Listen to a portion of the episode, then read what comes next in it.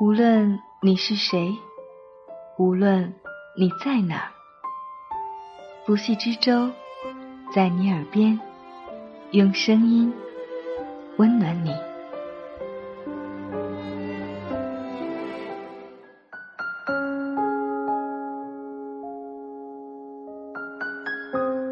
你好吗？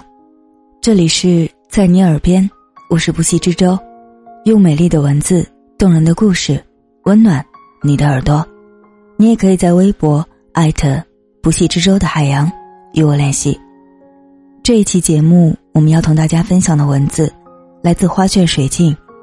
新的一年，除了生死，都是小事。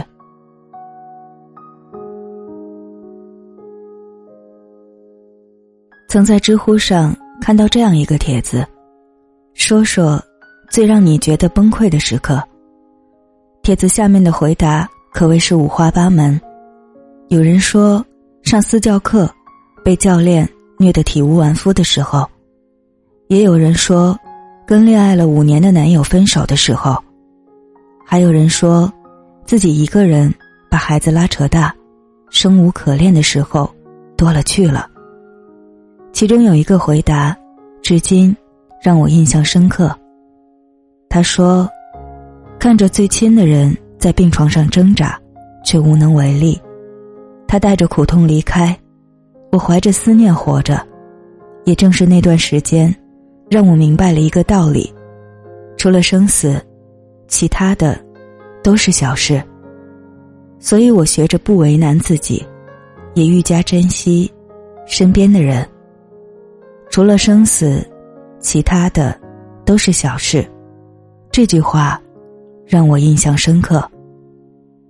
前两天我在后台看到一个粉丝说：“以前我从来没有想过我的爸妈会离我而去，因为我觉得好像他们都还很年轻，还有很多时间。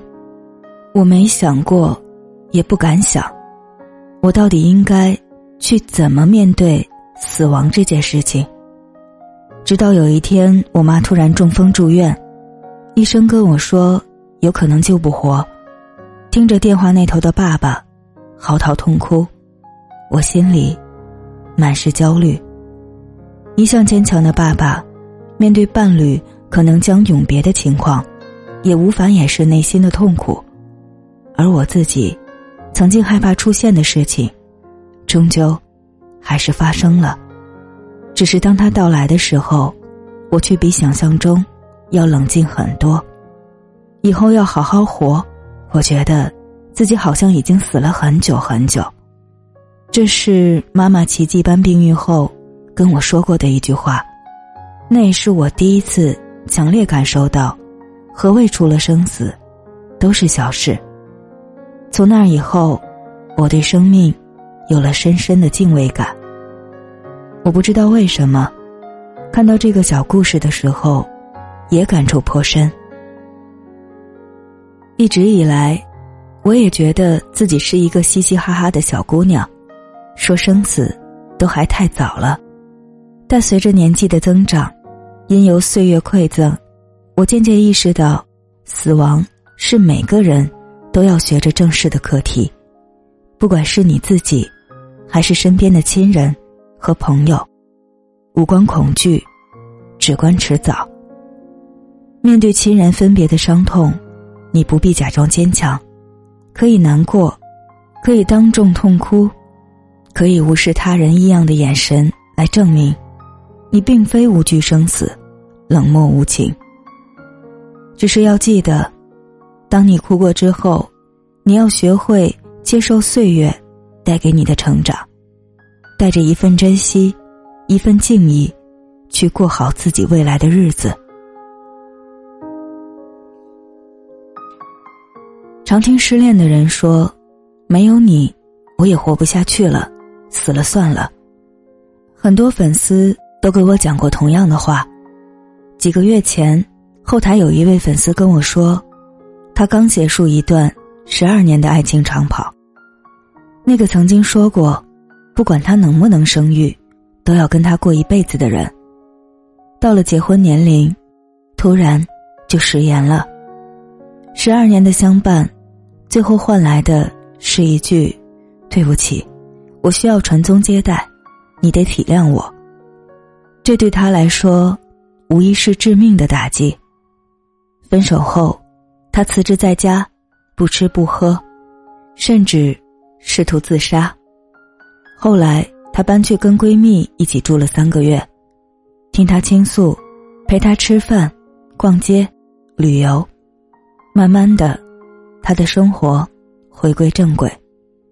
搬走的那一天，她跟闺蜜说：“其实没有一件事，没有一个人，值得你去放弃自己的生命，因为你不是你，你还有朋友，你还有家人，你还有你自己。”是啊，人是有七情六欲的生物，很容易会因为一些不痛不痒的小事，瞬间变得很丧。出门摔了一跤，便会抱怨不休，毁了一天的好心情。上司多给你交代了些任务，便觉得被针对，钱少事多，满身戾气。甚至手机只剩百分之十的电，发现没带充电宝，都会惴惴不安。责怪自己，怎么没长记性？但你有没有发现，人也是很容易知足，一句早安、晚安，一个眼神，一个动作，就能开心一整天。所以，无需过于纠结眼前的小烦恼，毕竟，能让我们快乐的事情很多，可能下一秒就出现了。生活不完美。但并不代表它不美好。人生之旅，冷暖自知，做好眼前事，珍惜身边人，走好脚下路，该哭哭，该笑笑。只要还活着，就每天认真洗脸，多读书，少熬夜，内外兼修，继续善良，保持爱心。岁月会让你成长到。不再轻易在人前矫情，不再四处诉说以求宽慰，而是学会自我消化，笑着往前走，将美好的都留在心底，将遗憾的都随风散去，不是吗？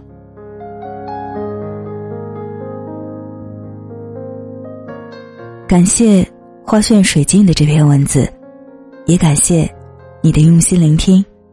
欢迎在节目下方留言，或微博“爱着不息之舟的海洋”与我联系。